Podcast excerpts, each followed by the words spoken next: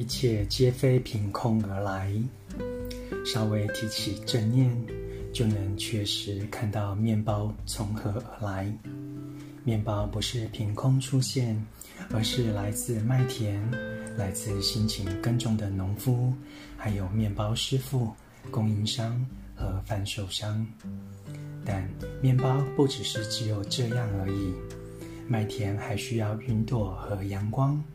因此，这一片面包里包含藏着阳光、云朵、农夫的辛劳、磨成面粉后的喜悦、面包师傅的技术，然后才出现这块面包，好像奇迹一样。整个宇宙凝聚力量，好让这块面包出现在你手上。要体悟这番道理，不用下多大的功夫，只要不被新的烦恼。思考和计划带着走就好。